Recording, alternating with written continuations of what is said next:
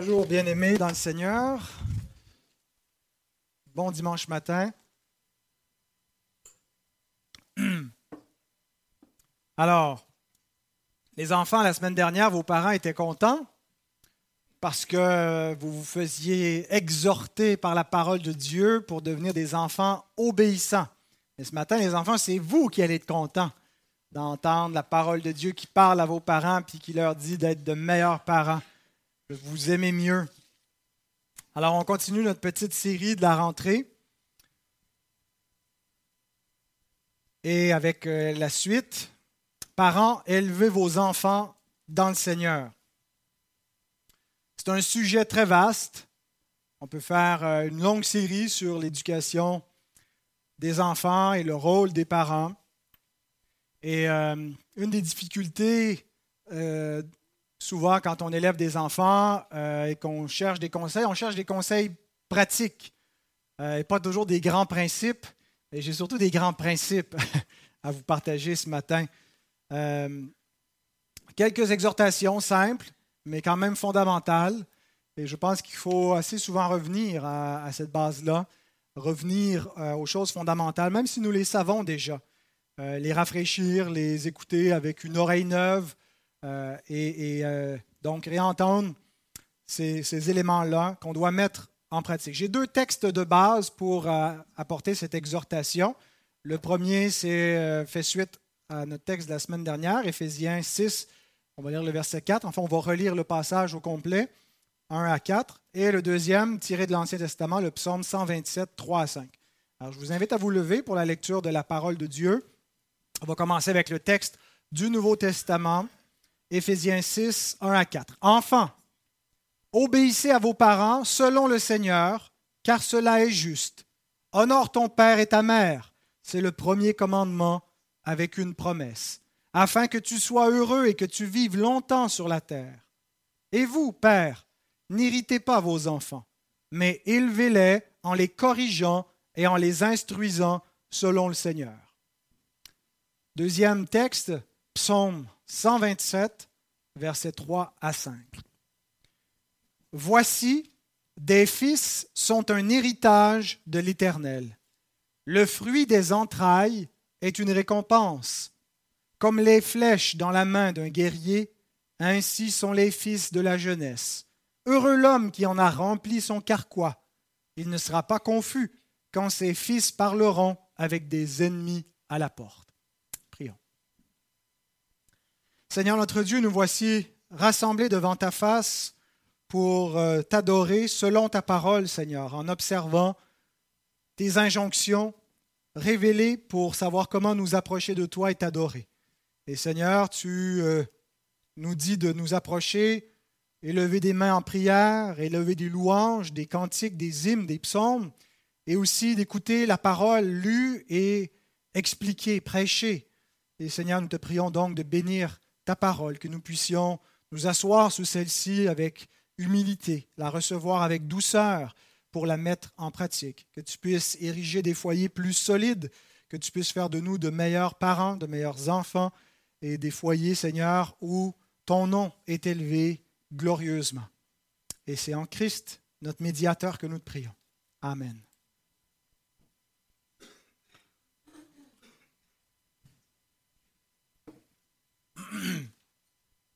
J'ai quatre points. Mon premier, les enfants sont un don de Dieu. Mon deuxième, on va parler de l'autorité parentale qui n'est pas une propriété. Autorité ne signifie pas propriété. Troisième point, on va voir ce qu'il ne faut pas faire. Et quatrième point, ce qu'il faut faire Les deux premiers points sont basés surtout sur le psaume 127 que nous venons de lire et les deux derniers sur Éphésiens 6, 4. Ce qu'il ne faut pas faire, ce qu'il faut faire. Alors, premièrement, les enfants sont un don de l'Éternel notre Dieu. Ça paraît pas toujours si on écoute le message qui est véhiculé dans la culture présente. Euh, les êtres humains sont le cancer de la planète, C'est un petit peu ce qui est véhiculé dans un certain écologisme. Et euh, avoir beaucoup d'enfants, c'est polluer, parce que les enfants, ce sont des pollueurs euh, potentiels, qui est pas seulement potentiels, réels, qui polluent beaucoup dès l'enfance. Et les enfants représentent un lourd fardeau financier. Il y avait des études il n'y a pas si longtemps qui étaient publiées dans des journaux américains pour décourager les gens d'avoir des enfants, pour montrer le coût, les centaines de milliers de dollars qu'on investit euh, on, calcule tout bout à bout, la nourriture, les vêtements, l'éducation, depuis l'enfant jusqu'à la vie adulte. Euh, c'est un petit peu dans l'idée qu'il faut réduire le nombre d'enfants euh, et ça va avec une certaine idéologie de surpopulation. On croit que la Terre est trop peuplée et donc des gens n'aiment pas les grosses familles. on se reproduit de moins en moins en Occident. Les enfants sont vus souvent comme dérangeants, en plus d'être un boulet pour les parents. Euh, qui euh, nous enlève subitement toute notre, euh, notre autonomie, notre liberté. On est complètement libre jusqu'à temps qu'on ait des enfants et on devient esclave à partir de ce moment-là. et en fait, ce n'est pas une caricature ce que je vous dis, c'est la réalité. Dans la culture, il n'y a pas si longtemps, je suis tombé sur une pub que j'ai vue sur Facebook de Planned Parenthood. Vous connaissez peut-être cet organisme américain qui est le, principal pourvoyeur d'avortement aux États-Unis. Et la pub disait Votre problème est notre affaire du mardi matin. C'est vraiment terrible, n'est-ce pas, de, lire une telle chose, de considérer que euh, les grossesses, bien sûr qu'il peut y avoir des grossesses non prévues, même indésirées, mais de le voir simplement comme un problème à mettre à mort dans le ventre de, de, de la mère. J'ai aucun doute que dans cette assemblée, nos dispositions à l'égard des enfants sont meilleures que celles-ci.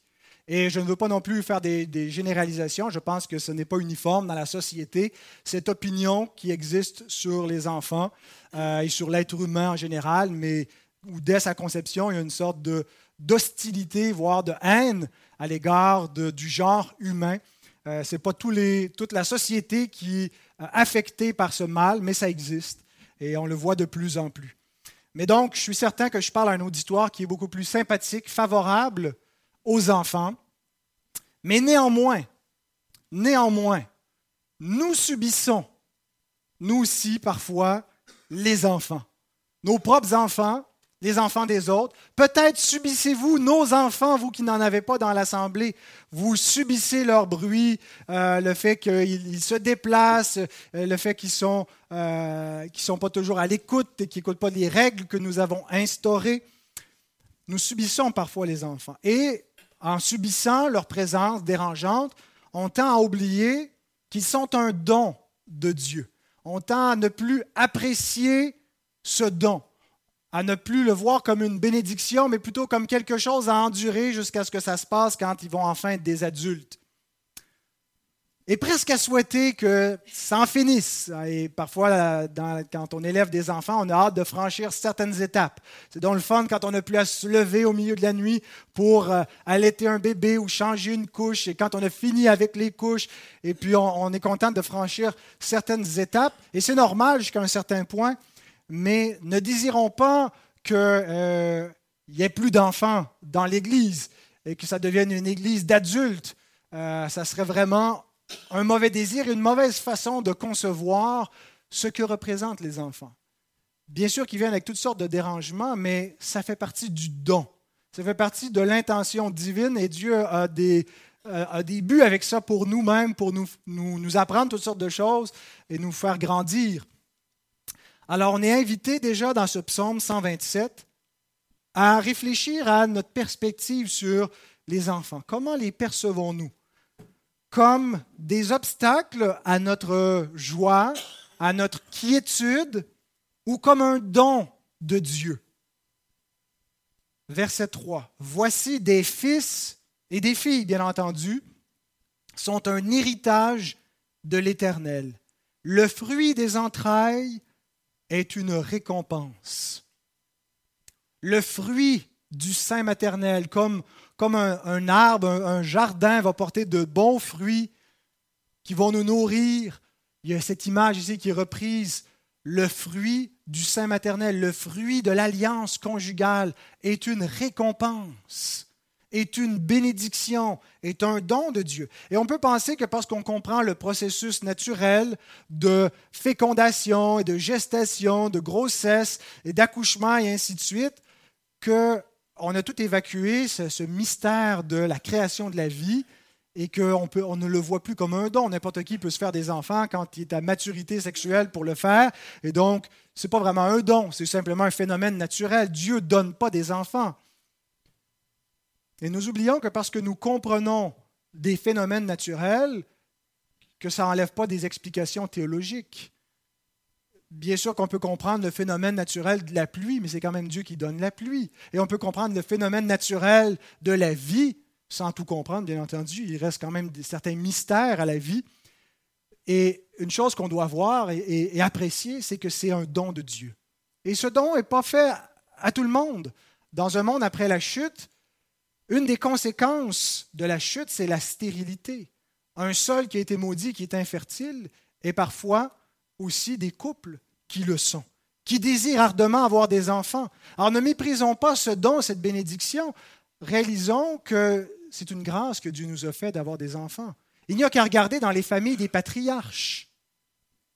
Les trois premières euh, mères, les femmes, les épouses des patriarches, Sarah, Rebecca, Rachel, étaient toutes les trois stériles, ne pouvaient pas avoir d'enfants. Et, il y a quelque chose que l'Éternel enseigne dans cela, entre autres que l'enfant de la promesse, ce serait lui qui le donnerait. Et il fait à chaque fois arriver des circonstances miraculeuses. Et ultimement, l'enfant, la, descendance promise vient par un miracle sans l'intervention de l'homme, hein, la, Vierge Marie qui conçoit euh, par le Saint-Esprit. Mais donc, il nous est rappelé qu'un enfant est donné par Dieu à son peuple. Pensons à la maman de Samuel, Anne, était stérile et qui souffrait en raison de sa rivale, la deuxième épouse de, son mari, qui euh, avait plusieurs enfants et qui euh, a été exaucée. Anne, sa prière a été exaucée, et suppliait l'Éternel de lui être favorable et de lui donner un enfant. Et elle a conçu. Et ces paroles du, de 1 Samuel 2 nous sont rapportées dans le psaume 113 au verset 9. En fait, une bonne partie du psaume 113, je pense, sont les paroles de Anne, où on lit ceci. Il donne une maison à celle qui était stérile. Il en fait une mère joyeuse au milieu de ses enfants. Louez l'Éternel. Alors, mes bien-aimés, vos enfants sont des cadeaux, sont des bénédictions, sont des récompenses que Dieu vous a données. Et les enfants de cette Église, si vous n'avez plus d'enfants, s'ils sont rendus des adultes qui ne sont plus sous, votre regard, les enfants que vous avez eus, ou si vous n'en avez jamais, jamais eu, quand vous êtes dans cette assemblée, il y a des enfants et c'est des enfants que Dieu donne à cette Église. Ils sont une bénédiction. Une Église sans enfants, c'est inquiétant, c'est tragique. Il n'y a pas d'espérance, de, relève, il y a pas de. C'est une Église qui n'a pas un long futur devant elle.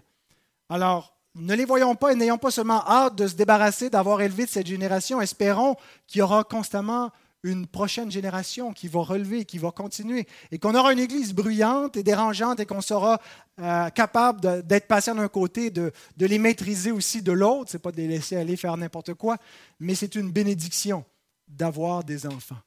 Et c'est absolument comme ça que nous devons considérer nos enfants parmi nous, les voir comme un bienfait que le Seigneur nous accorde. Est-ce là votre attitude dans votre cœur? Avez-vous cette gratitude pour vos propres enfants, pour vos petits-enfants, pour les enfants de cette Église? Voyez-vous, Dieu crée un petit être fragile, complètement dépendant, qui doit recevoir et qui dépend complètement de ses parents. il lui fait porter son image, il est créé à son image et il nous le confie. Et il nous dit, prends-en bien soin. Prends-en bien soin. Cet être, ce n'est pas comme les, les, animaux qui ont une vie, mais qui ne sont pas l'image de Dieu. Il y a quelque chose de sacré dans cette vie dès la conception. C'est pourquoi notre conscience est, bouleversée par rapport au fléau de l'avortement. Parce que bien qu'on puisse comprendre toutes les, circonstances sociales tragiques de, grossesse indésirée et ainsi de suite, on voit au-delà des, facteurs extérieurs la valeur intrinsèque de la vie dans chaque enfant, dans chaque être humain, parce qu'il est à l'image de Dieu. Et Dieu confie des enfants à des parents pour les élever, pour les aimer, pour en prendre soin. il leur donne la responsabilité de le faire et il va leur demander des comptes. Le Seigneur Jésus nous rappelle dans Matthieu 18 que le jugement va être extrêmement sévère, extrêmement rigoureux pour ceux qui les auront scandalisés, qui leur auront fait du mal, qui les auront maltraités et abusés, qu'il aurait mieux valu pour ces personnes de ne jamais venir au monde que de s'en prendre à des petits sans défense. Alors les enfants sont un don de Dieu. C'est la première chose que je voulais souligner dans ce texte. Deuxièmement, quand Dieu donne des enfants, il donne aussi le droit de les élever. Il donne une autorité. Mais autorité ne signifie pas propriété. En nous donnant des enfants, Dieu reste le propriétaire ultime de la vie, de la destinée. Certains parents semblent se croire propriétaires de leurs enfants. Pas dans le sens où ils auraient le droit de les vendre ou d'en faire ce qu'ils veulent comme d'un bien que l'on possède et dont on peut disposer à notre guise, mais dans le sens où ils ont une conception erronée de leur autorité, une conception fausse de la façon qu'ils exercent leur autorité comme s'ils étaient les propriétaires, alors qu'ils ne sont que les intendants. Il y a des droits parentaux et on peut dire qu'ils sont, que nos enfants sont nos enfants. Ce pas les enfants de l'État, ce pas les enfants euh, des voisins, ce sont nos enfants, mais ce n'est pas un droit de propriété. C'est une autorité qui est sur eux. Et il faut bien définir cette autorité. Et des, façons euh, erronées et qui manifestent une conception comme si c'était une propriété se manifestent de différentes façons. En voici trois. Une première façon, c'est lorsqu'on n'écoute pas les conseils des autres.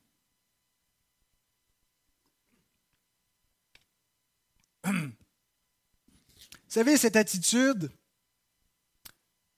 intransigeante, venez pas commenter ma façon d'éduquer mon enfant. Ça ne vous regarde pas, la façon que j'éduque mon enfant. Vos conseils, c'est des jugements, j'en veux pas, mêlez-vous de vos affaires. Je n'ai aucun compte à vous rendre.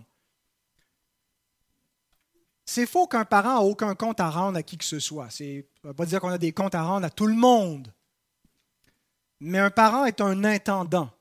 Dieu lui confie un enfant, lui donne un enfant pour en prendre soin, et même la société reconnaît que des parents qui maltraitent leurs enfants pourraient perdre la garde légale, qu'on aurait le droit de leur retirer s'ils leur font du mal. C'est reconnu dans, le droit, dans le, droit naturel, euh, depuis, dans toute la société, dans toute la, tradition euh, occidentale du droit. Il y a peut-être des cultures où on ne reconnaît pas cela, mais la culture judéo-chrétienne reconnaît une telle chose, qu'il y a des autorités au-dessus et que bien que la société ne peut pas nous dicter dans les moindres détails comment on doit élever nos enfants, il y a certaines choses qu'on ne peut pas faire. Donc, oui, il y a un droit de regard et dans l'Église, les frères et les sœurs, on est une famille et on est là pour s'entre-conseiller, s'encourager. Alors l'attitude fermée où on ne veut rien entendre des conseils des autres, euh, ou encore cette même attitude, mais un peu différente, peut-être un peu moins hostile, mais l'attitude de euh, vous ne comprenez pas, mon enfant est différent des vôtres. Il est unique et je suis le seul à comprendre et à savoir comment faire. C'est vrai que parfois, il y a des gens qui nous donnent des conseils où ils ne comprennent pas trop notre dynamique, ne comprennent pas trop même la personnalité de nos enfants. Alors, tous les conseils ne sont pas toujours de bons conseils, mais tous les conseils ne sont pas mauvais. Et l'attitude qui devrait caractériser tout parent, c'est de se savoir incompétent. C'est de savoir qu'il a besoin d'aide et de reconnaître a des gens qui sont passés avant, eux, qui ont commis des erreurs, qui ont appris et qui peuvent les conseiller les aider. On est recommandé par Paul dans l'Épître à Tite de euh, les jeunes femmes de recevoir des conseils de femmes euh, plus âgées qui ont déjà élevé des enfants et qui peuvent les assister et leur prodiguer de bons conseils.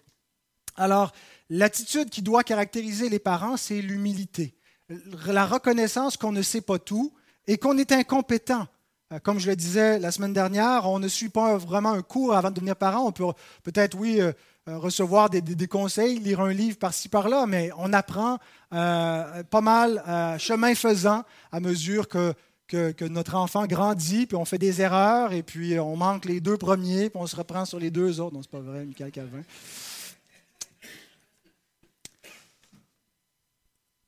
Une autre façon qu'on montre parfois notre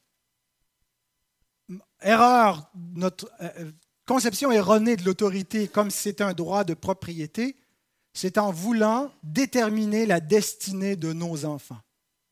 Parfois, c'est par frustration. Certains individus sont frustrés de ne pas avoir accompli certains de leurs rêves de jeunesse. Et ils espèrent faire de leurs enfants le sportif, le joueur de hockey qu'ils n'ont pas été, ou l'artiste qu'ils auraient voulu être, comme chante euh, Dubois. J'aurais voulu être un artiste, et puis ils essaient de faire de leurs enfants ce qu'ils auraient voulu être, euh, euh, faire l'académicien, lui faire faire les études qu'ils auraient voulu faire. Parfois, ce n'est pas par frustration, parfois aussi c'est parce qu'ils veulent reproduire ce qu'ils sont. Ils veulent des enfants à leur image. Ils veulent en faire les pasteurs qu'ils sont, euh, en faire faire les mêmes études. Ils vont devenir des avocats, ils vont reprendre l'entreprise familiale, ils vont marcher dans mes traces comme moi. Et il n'y a pas de mal en soi à ce qu'un fils ou une fille suive les traces de ses parents. Mais l'erreur, c'est de vouloir se faire un fils ou une fille à sa propre ressemblance. De penser que c'est le but comme parent de se faire un enfant pour soi-même. Dieu nous dit, je veux pas qu'il te ressemble, je veux qu'il me ressemble. Dieu veut pas qu'on élève nos enfants à notre propre ressemblance, ou en tout cas on peut le faire dans la mesure où on essaie à être à la ressemblance de Christ. Ce que Dieu nous dit, c'est, voici mon fils. Vous voulez savoir, ça ressemble à quoi? Quelqu'un, un humain qui ressemble à Dieu? Dieu a pris la forme d'un homme. Et il nous donne le modèle sous une forme humaine de ce que la ressemblance à Dieu est, l'image parfaite de Dieu dans un format humain. Il me dit, examine mon fils, écoute sa parole, regarde son exemple. C'est comme ça que je veux que tu élèves tes enfants. C'est à ça que je veux que tes enfants ressemblent. Pas à toi, à Christ.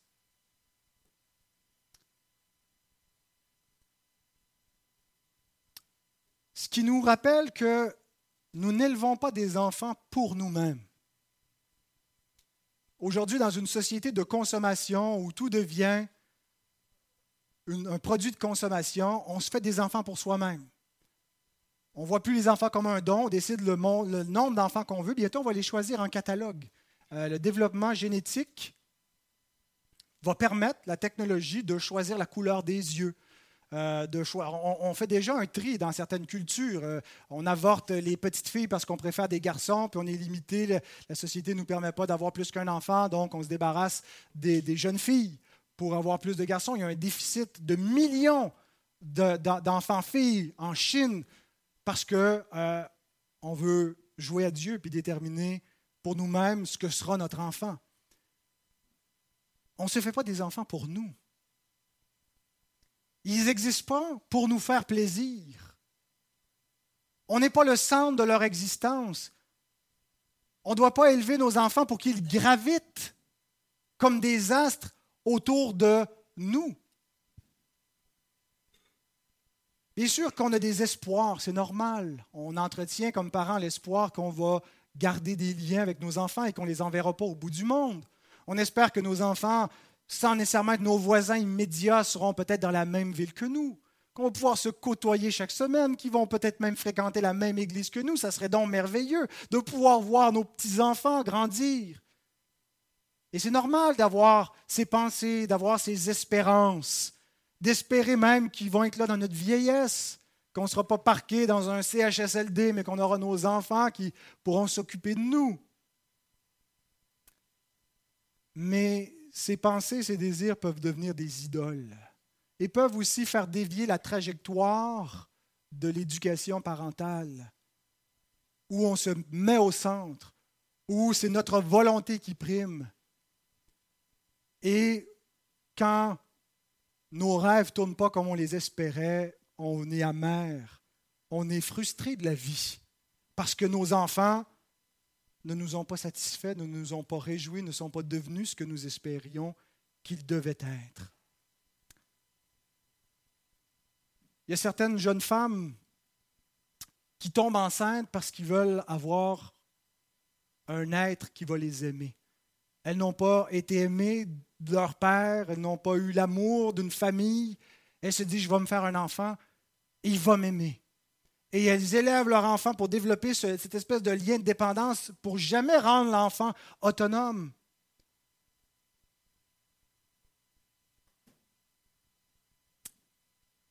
Des parents qui veulent avoir l'amitié de leurs enfants et qui les élèvent comme si c'était leurs amis. C'est très malsain pour des parents de se voir comme l'ami de leurs enfants. Peut-être rendu à l'âge adulte, il y a un rapport de vis-à-vis qui devient différent. On doit toujours demeurer leurs parents, mais il y a place pour une sorte d'amitié. Mais pendant qu'ils sont des enfants, on n'est pas leurs amis. Les amis ne sont pas là pour nous, nous, nous, nous dire quoi faire. Ils peuvent toujours nous conseiller, mais ils n'ont pas une autorité sur nous.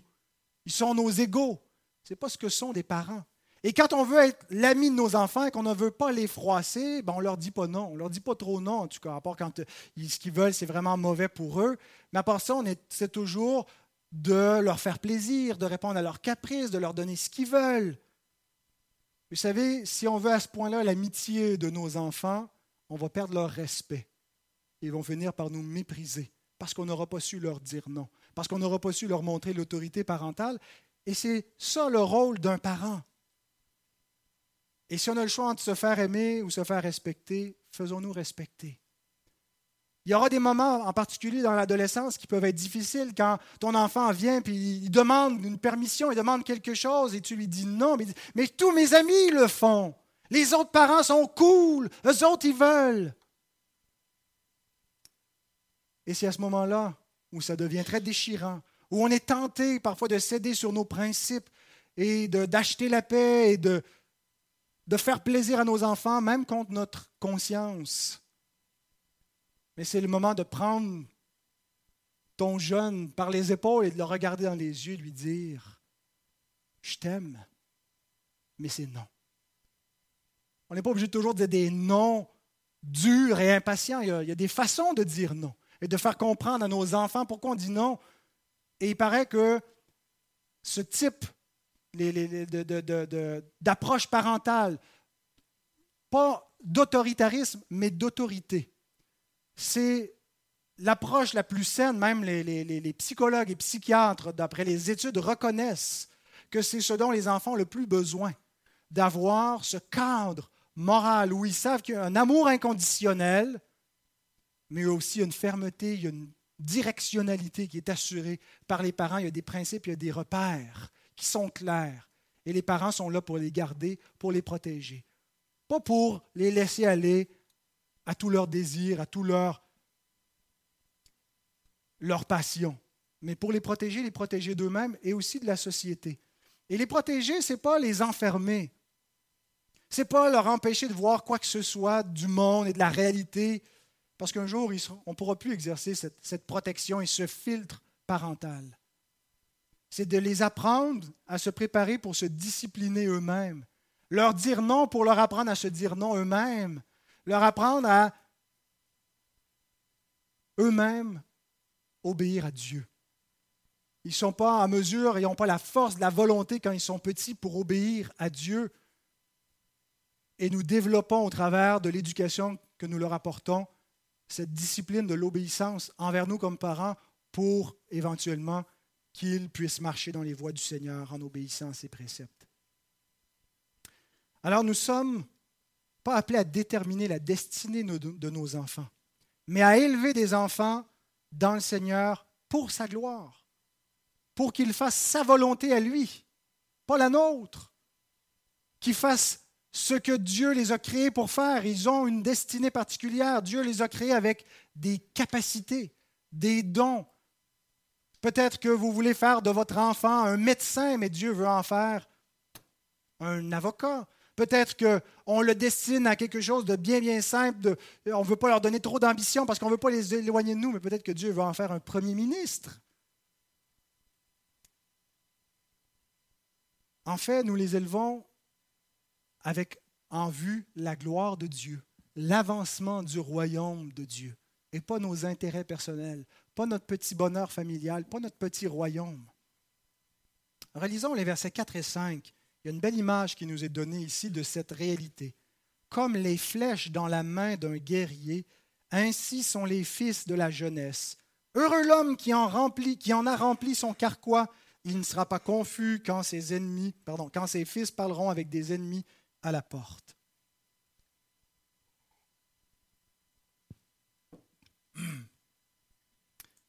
L'illustration des flèches est fort intéressante. Initialement, quand je disais ça, je trouvais qu'il aurait pu trouver une meilleure image, il aurait pu se forcer à trouver quelque chose de, de mieux que ça, que de comparer les enfants à des flèches, mais en fait, nous préparons nos enfants comme des flèches pour les tirer sur l'ennemi. Non pas pour fournir des munitions à l'ennemi. Et malheureusement, beaucoup de parents chrétiens le font un peu comme cela, où ils fournissent des munitions au monde en élevant leurs enfants de manière mondaine, en voulant que leurs enfants soient comme les autres enfants du monde. On ne veut pas que nos enfants soient anormaux, mais nos enfants doivent être élevés dans le Seigneur, non pas dans le monde. Oui, il y a une différence entre le royaume des cieux et le royaume déchu d'ici-bas. Et on prépare des flèches pour les tirer sur le royaume ennemi, non pas pour fournir des flèches à l'ennemi pour les tirer contre notre royaume. Et on a à peu près 18 ans pour préparer ces flèches, pour s'assurer que le bois soit bien droit et léger, pour affiler la pointe, pour s'assurer que ce soit une flèche qui va aller loin. C'est vite passé. Ça peut paraître long, 18 années de vie, mais comme le temps file, comme le temps passe vite, et si on passe notre temps à nous dire, ah, je ferai ça un peu plus tard, je prendrai cette bonne habitude avec mon enfant un peu plus tard parce qu'on a trop à faire maintenant et qu'on n'a pas réussi à couper dans, nos, dans la, frénésie du temps, du moment présent, on va manquer des choses essentielles qui vont être trop tard pour rattraper. Il y a des bases qu'on n'aura pas pu poser et qui vont peut-être les handicaper toute leur vie. Il va y avoir des carences dans leur existence. Et je ne veux pas vous donner l'impression que c'est, tragique et il ne faut, faire aucune faute. Je me souviens d'un livre qu'on a lu au début, qu'on avait des enfants, Caroline et moi. C'était Tout se joue avant 6 ans. Alors là, c'est encore plus urgent. Tu n'as pas 18 ans, tu as 6 ans pour tout faire. Puis si tu fais, il y a quelques erreurs fatales, euh, c'est foutu. Il y a certaines erreurs qu'on peut faire. Je me souviens d'avoir lu dans le livre de Kevin DeYoung où une fois il parlait de, l'éducation parentale. Il dit on peut faire, il y a beaucoup de choses qu'on peut faire pour ruiner la vie de nos enfants. Puis il dit heureusement que de leur faire manger un joyeux festin n'en fait pas partie. Euh, non, mais parfois on peut s'obséder de tout. Hein. S'ils mangent de la malbouffe, j'ai ruiné la vie de mes enfants. Il faut s'inquiéter des vraies choses. Il y a des choses qui sont, euh, qui sont de second ordre. Mais ne négligeons pas ce qui est essentiel. Vous vous souvenez de cette image des, des grosses pierres que si on ne les met pas tout de suite dans la jarre, après ça, il n'y a plus de place pour les mettre parce que tout, tout le secondaire a pris la place. Et donc, au terme de cette éducation, ça peut être plus que 18 ans, ça peut être un peu moins. Il y en a qui montrent de, la, maturité, qui sont précoces pour devenir adultes, et d'autres qui euh, tardent un peu, euh, qui restent un peu plus longtemps. Mais l'idée, c'est qu'on arrive au même aboutissement. Qu'au terme de ça, nous nous présentons devant notre Maître, le Seigneur. Et on dit, voici la flèche. Je l'ai préparée. Je l'ai préparée pour ta gloire. Elle est prête à tirer. Je pense qu'elle va aller loin. Je pense qu'elle peut faire beaucoup de dommages au royaume de notre ennemi. Elle t'appartient. Fais-en ce que tu veux. Est-ce dans cette perspective? Est-ce pour la gloire de notre roi? Est-ce pour l'avancement de son royaume et la défense de l'Évangile? Pour la progression du royaume des cieux que nous élevons des enfants? Ou est-ce pour nous servir nous-mêmes?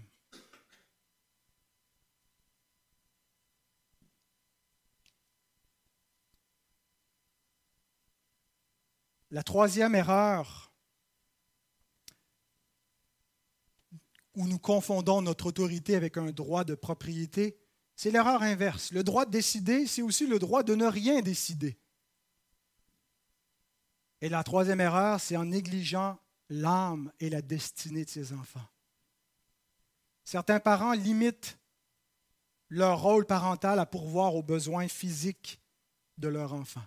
C'est essentiel de pourvoir à leurs besoins physiques, mais c'est insuffisant.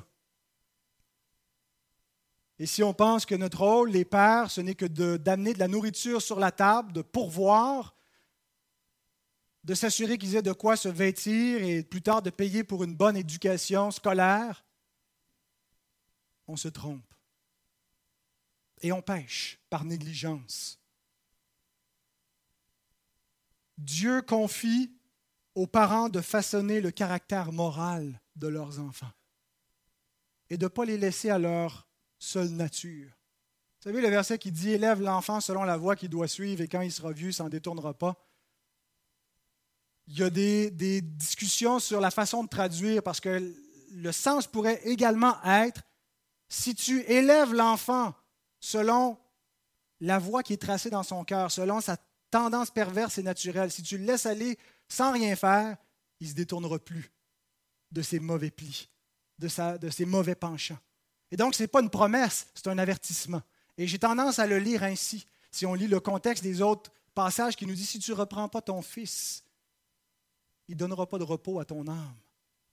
Il va suivre la mauvaise voie, il est incliné vers cela. Alors, il y a quelque chose de plus que de veiller sur leur corps. Leur âme nous est confiée.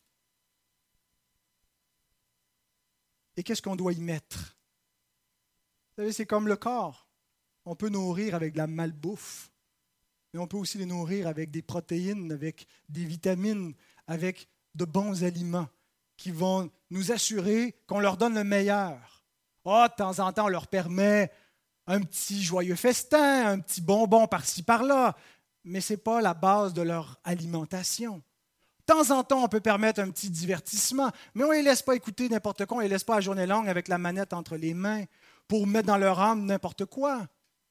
Sans supervision parentale, ils surfent sur Internet, il y a un ordinateur dans leur chambre, la porte est fermée, on ne sait pas ce qu'ils écoutent. Si nous faisons ça, nous mettons du poison nous-mêmes dans leur âme et il nous sera, demandé compte. Tournez avec moi dans Deutéronome 6. Il ne sera pas affiché à l'avant, le texte était un petit peu trop long. Hein, pour ménager le pouce de notre frère Michel, tournez dans Deutéronome 6. On va lire les neuf premiers versets.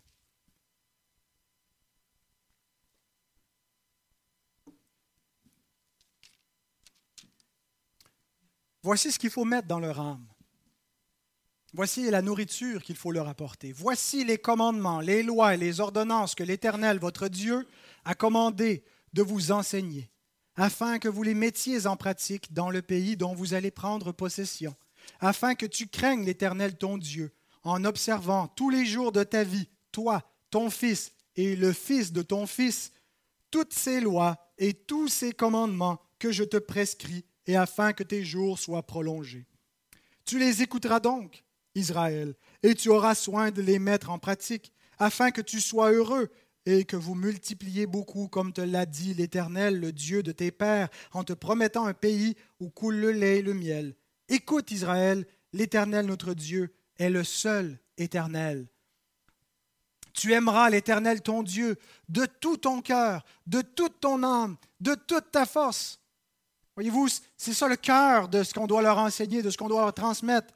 La théologie propre. Il y a un seul Dieu. Qui est ce Dieu? Et il doit être aimé en priorité avant que nos enfants s'aiment eux-mêmes et cherchent leur propre intérêt. Ils doivent apprendre à vivre pour la gloire de Dieu. Tu les inculqueras. Je recommence au verset 6 plutôt. Et ces commandements que je te donne aujourd'hui seront dans ton cœur. Tu les inculqueras à tes enfants. Et tu en parleras quand tu seras dans ta maison, quand tu iras en voyage, quand tu te coucheras et quand tu te lèveras. Tu les liras comme un signe sur tes mains, et ils seront comme des frontaux entre tes yeux. Tu les écriras sur les poteaux de ta maison et sur tes portes. Même notre maison, même la, la décoration de notre maison doit être marquée par la parole de Dieu, par ses préceptes. c'est dans notre vie, c'est dans notre manière de vivre. Ce n'est pas juste une habitude du dimanche matin. C'est à la maison, c'est en voyage, c'est continuel.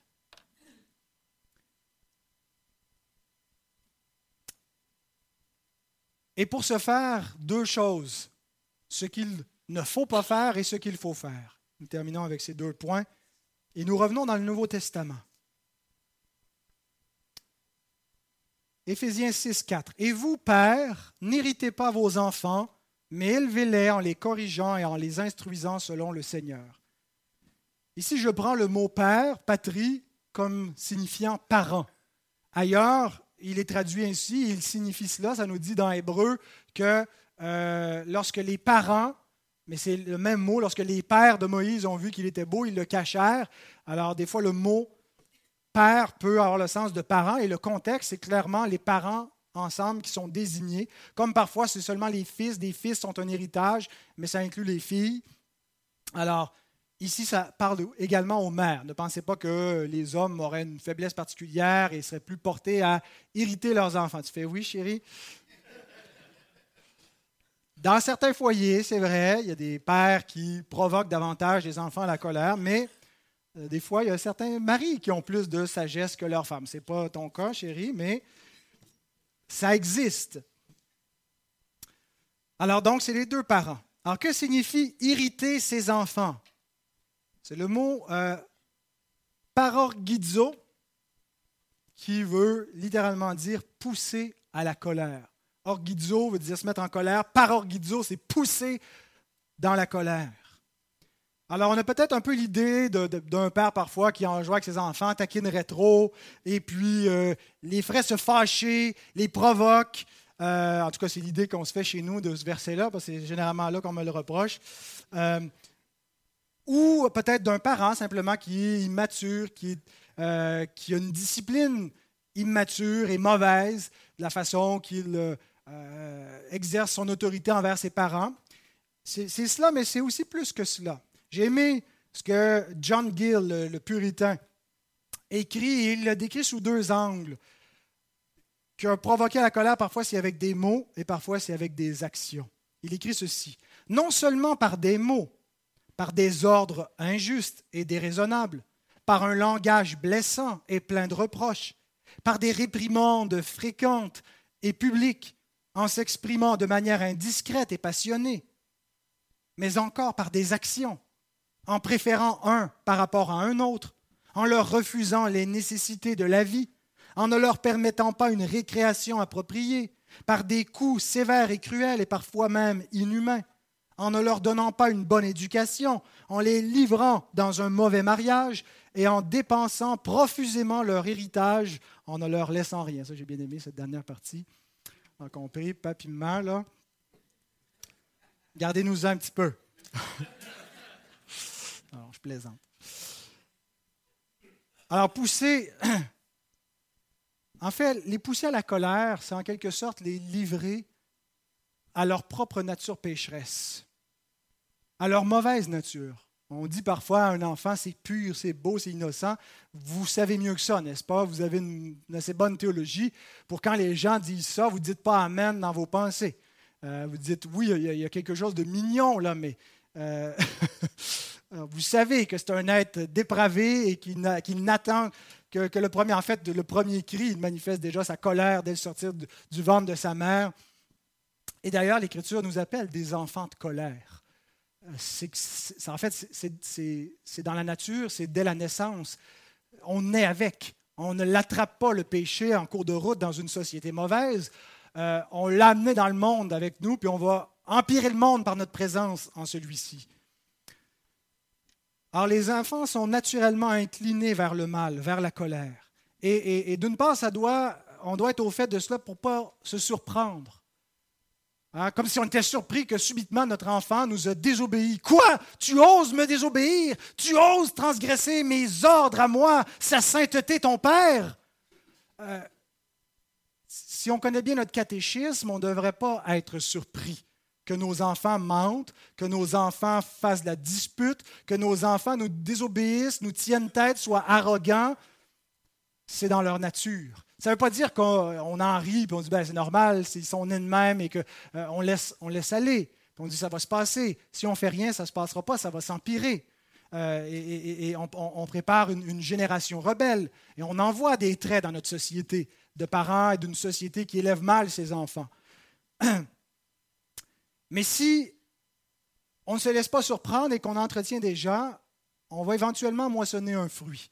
Et on se rappelait, Caroline et moi, que parce qu'on se met toutes sortes d'aides, de, là c'est ce qu'on a fait dernièrement qui nous aide beaucoup, c'est qu'on euh, s'est fait une, une liste de ce qu'on attend de nos enfants et quand ils désobéissent, qu'ils transgressent, ils savent d'avance la conséquence. C'est écrit, c'est sur le frigidaire. Si vous venez chez nous, vous pourrez la lire sur le frigo. 7-8 euh, comportements inacceptables avec la conséquence associée. Et ça, c'est formidable parce que des fois, quand les enfants désobéissent, c'est pas assez grave pour qu'il y ait une grosse punition. Tu sais jamais quoi leur dire, puis souvent on passe par-dessus. Mais là, quand c'est écrit, ça aide. Les enfants savent à quoi s'en tenir. ça nous aide beaucoup. Euh, et on, s'en parlait cette semaine. Et, parfois, quand on arrive avec des méthodes comme ça, on se dit ça, y est, on a trouvé la clé. Parce que pour deux, trois jours, on disait que les enfants sont un petit peu plus stimulés dans leur obéissance. Euh, et, ça passe assez vite. Mais ce qu'on se disait, c'est que le fruit, on ne le verra pas maintenant. C'est un fruit à long terme. Ce n'est pas demain matin, parce qu'on va avoir la bonne méthode, les bons préceptes, que subitement nos enfants vont nous obéir au doigt et à l'œil. Oui, il y a des enfants qui obéissent mieux que d'autres, plus facilement. Il y a des natures un peu plus difficiles. Mais le fruit, c'est à long terme. C'est à l'adolescence, c'est au début de la vie adulte qu'on voit vraiment si dans l'enfance, il y a quelque chose qui est fléchi dans le caractère d'un enfant vers l'obéissance. Et donc, notre rôle, c'est d'éviter de les livrer à la colère, de les pousser à leur nature perverse. Et notre plus grande difficulté, ce n'est pas le fait qu'ils sont pécheurs. Ce n'est pas eux notre problème. C'est le fait que je suis pécheur. La plus grande difficulté dans l'éducation d'un enfant, c'est son propre cœur, notre propre cœur. Si je ne peux pas me maîtriser moi-même, si je perds patience après lui constamment et que je crie, que j'ose le ton, je finis, par se soumettre parce que je suis plus fort mais je ne suis pas en train de maîtriser mon enfant. Si je ne me maîtrise pas moi-même, je ne peux pas le maîtriser lui. Et je ne peux pas lui apprendre à se maîtriser. Parce que d'un côté, je suis en train de lui dire maîtrise-toi, mais en même temps, je lui donne l'exemple de quelqu'un qui ne se maîtrise pas lui-même. Alors c'est contre-productif. Il est inutile d'enseigner la patience à un enfant avec notre bouche envers un enfant contre lequel on perd constamment patience avec notre bouche. Parce que voyez-vous, aux yeux de nos enfants, nous sommes une autorité légitime. Généralement, il peut y avoir certains parents qui ont vraiment compromis par des abus cette autorité, mais généralement, tout ce que nos enfants nous voient faire, ils l'interprètent comme c'est OK. Hein? C'est mes parents qui le font, si mes parents le disent, si mes parents le font, c'est correct. Donc, c'est digne d'être reproduit, digne d'être imité. Les enfants, la semaine dernière, vous avez entendu, enfants, obéissez à vos parents. Maintenant, je vous ajoute un nouveau commandement. Enfants, n'imitez pas toujours vos parents, parce qu'ils ne sont pas parfaits. N'imitez pas leur colère, n'imitez pas leur impatience, n'imitez pas leur manque de discipline personnelle, leur laisser aller. La discipline d'un enfant bien-aimé commence avec soi-même. Et c'est notre plus grand adversaire, c'est le vieil homme qui est en nous. Et si nous ne voyons pas cela, si nous pensons que notre combat est d'abord avec la nature pécheresse de nos enfants, on finit par les voir comme nos ennemis. Nos ennemis qui nous enlèvent notre quiétude, qui nous enlèvent notre liberté de parents, qui viennent ruiner l'atmosphère de la maison par leur désobéissance, par leur crise, parce qu'on a visé premièrement comme premier ennemi à abattre leur nature pécheresse. Mais mon premier combat, c'est mon propre péché. Et c'est ce qui explique pourquoi c'est difficile d'élever des enfants. Parce qu'on est impatient. parce qu'on manque d'amour, parce qu'on est centré sur nous, parce qu'on est égoïste. On doit se rappeler combien Dieu est un Père patient et dont la bonté ne change point, ne fluctue point avec nos désobéissances, avec notre humeur, avec nos circonstances. Il n'y a ni changement ni ombre de variation dans sa bonté et c'est ce qu'on était appelé à embrasser comme modèle, d'avoir cette constance. On ne va pas dire qu'on est, on est monotone, hein, sur un ton seulement, et, mais la maîtrise de soi. Pas changer nos règles en cours de route. Se combattre soi-même pour apprendre à élever nos enfants avec douceur, avec humilité, avec amour, avec patience, avec constance. Comme c'est difficile. Oui, ils amplifient ça. En fait, ce que les enfants font, c'est qu'ils font sortir le pire de nous-mêmes. Mais ils ne l'ont pas créé, ils ne l'ont pas amené avec eux en sortant leur. Ils nous montrent leur nature pécheresse, mais ils font ressortir la nôtre. Et c'est avec cela qu'on doit traiter d'abord. Alors voilà ce qu'il ne faut pas faire, se laisser aller. Il ne faut pas inculquer nos péchés nos idoles, nos mauvaises habitudes à nos enfants. Ils auront déjà assez des leurs. Et quand on leur implante ça dans leur vie, par un mauvais exemple, ou qu'on les amène s'agenouiller devant l'autel d'un idole plutôt que l'autel du Seigneur, on est en train de les livrer à la colère, de les irriter, de les pousser à la nature pécheresse, de les emmener dans le mauvais chemin. Et c'est exactement ce qu'il ne faut pas faire. Première chose à savoir donc en élevant un enfant, c'est ce qu'il ne faut pas faire, ce qu'il faut combattre. Et terminons avec ce qu'il faut faire. Le reste du verset, Éphésiens 6.4, nous dit, Élevez-les en les corrigeant et en les instruisant selon le Seigneur.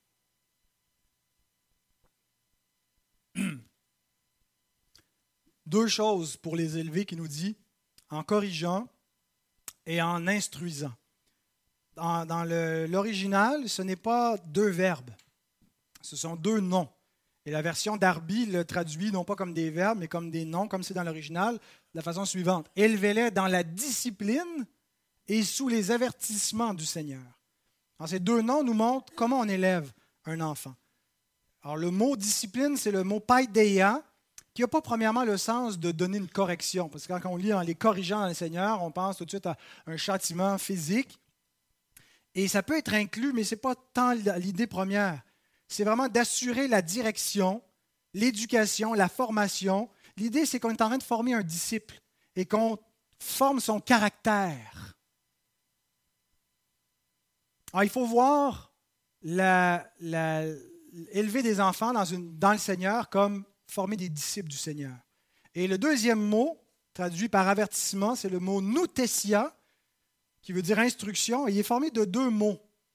Le mot nous, qui veut dire penser, qui réfère à la volonté, à l'affection.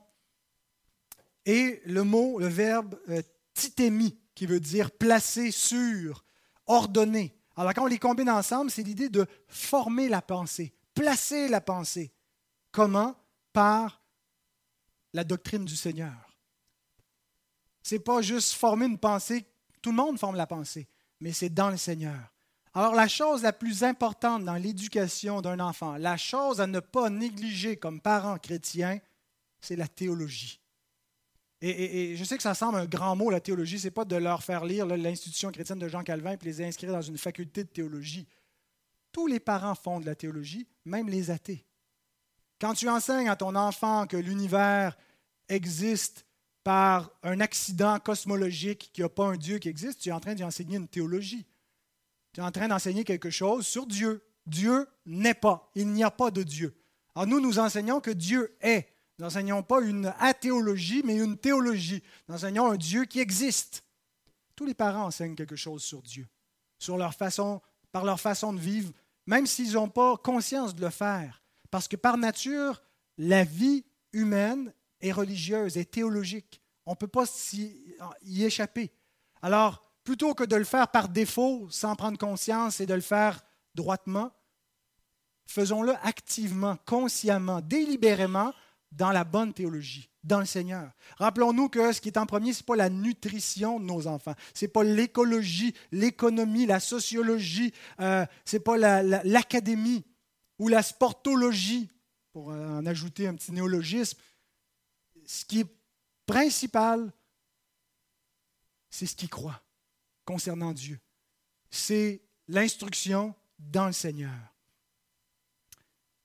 Ne comptez pas que sur l'Église pour le faire. Bien sûr que l'Église va enseigner une théologie à vos enfants.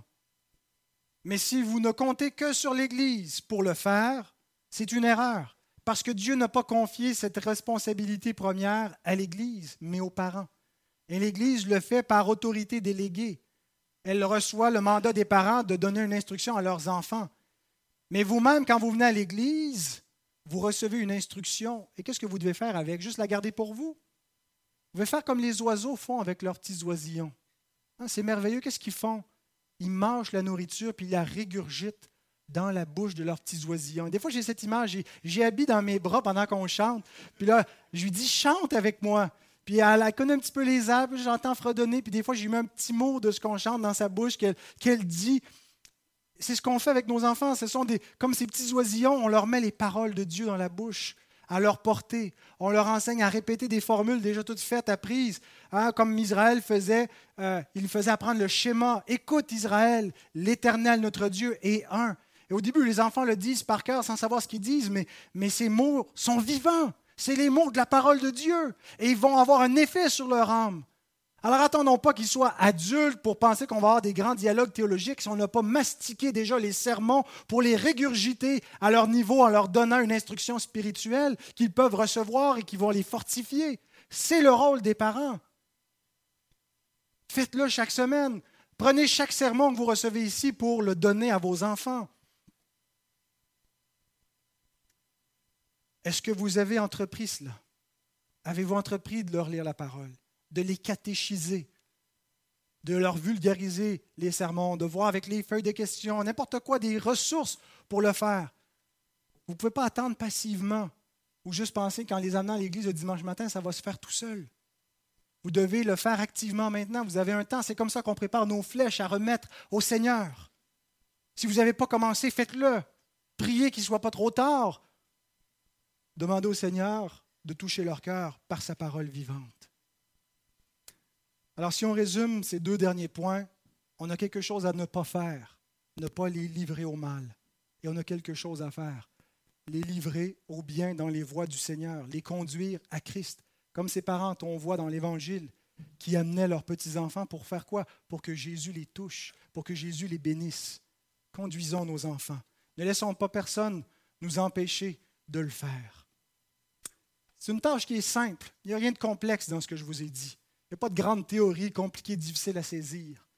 C'est extrêmement simple, mais c'est une des tâches les plus difficiles. Et je pense que quand Dieu a maudit euh, après la chute le, sol et qu'il a donné des conséquences et qu'il a dit à la femme qu'il augmenterait ses douleurs dans sa grossesse, je pense que ça se prolonge au-delà de l'accouchement. Je pense qu'élever un enfant fait partie des souffrances de l'enfantement. Élever un enfant déchu, alors qu'on est soi-même une créature pécheresse, ça fait partie de, ces grandes souffrances de l'existence par lesquelles on doit passer et qui sont bénéfiques et qu'on ne doit pas essayer de se détourner, mais on doit y faire face et y investir complètement tout, tout notre cœur. Et pour ça, on a besoin de la grâce de Dieu. Comme parents incompétents, on sait qu'on est incompétents, on sait qu'on a failli souvent. Et on sait que si Dieu n'intervient pas, tous nos efforts sont vains. Si l'Éternel ne bâtit la maison, c'est en vain que nous bâtissons. N'est-ce pas? Le début du psaume 127 que nous avons lu? Et donc, comme nous avons besoin de la grâce du Seigneur, nous allons nous approcher ce matin de la table de la grâce pour nous rappeler que on dépend de Christ pour cette grande entreprise. Faisons-le comme parents, faisons-le aussi comme Église, comme croyants adultes et qui sont entourés d'enfants qu'on sache montrer l'amour, qu'on sache encourager les autres familles, les autres parents même si nous-mêmes, en ce moment, on n'a pas la garde d'enfants, la responsabilité, que ce soit dans notre culture, cette vision.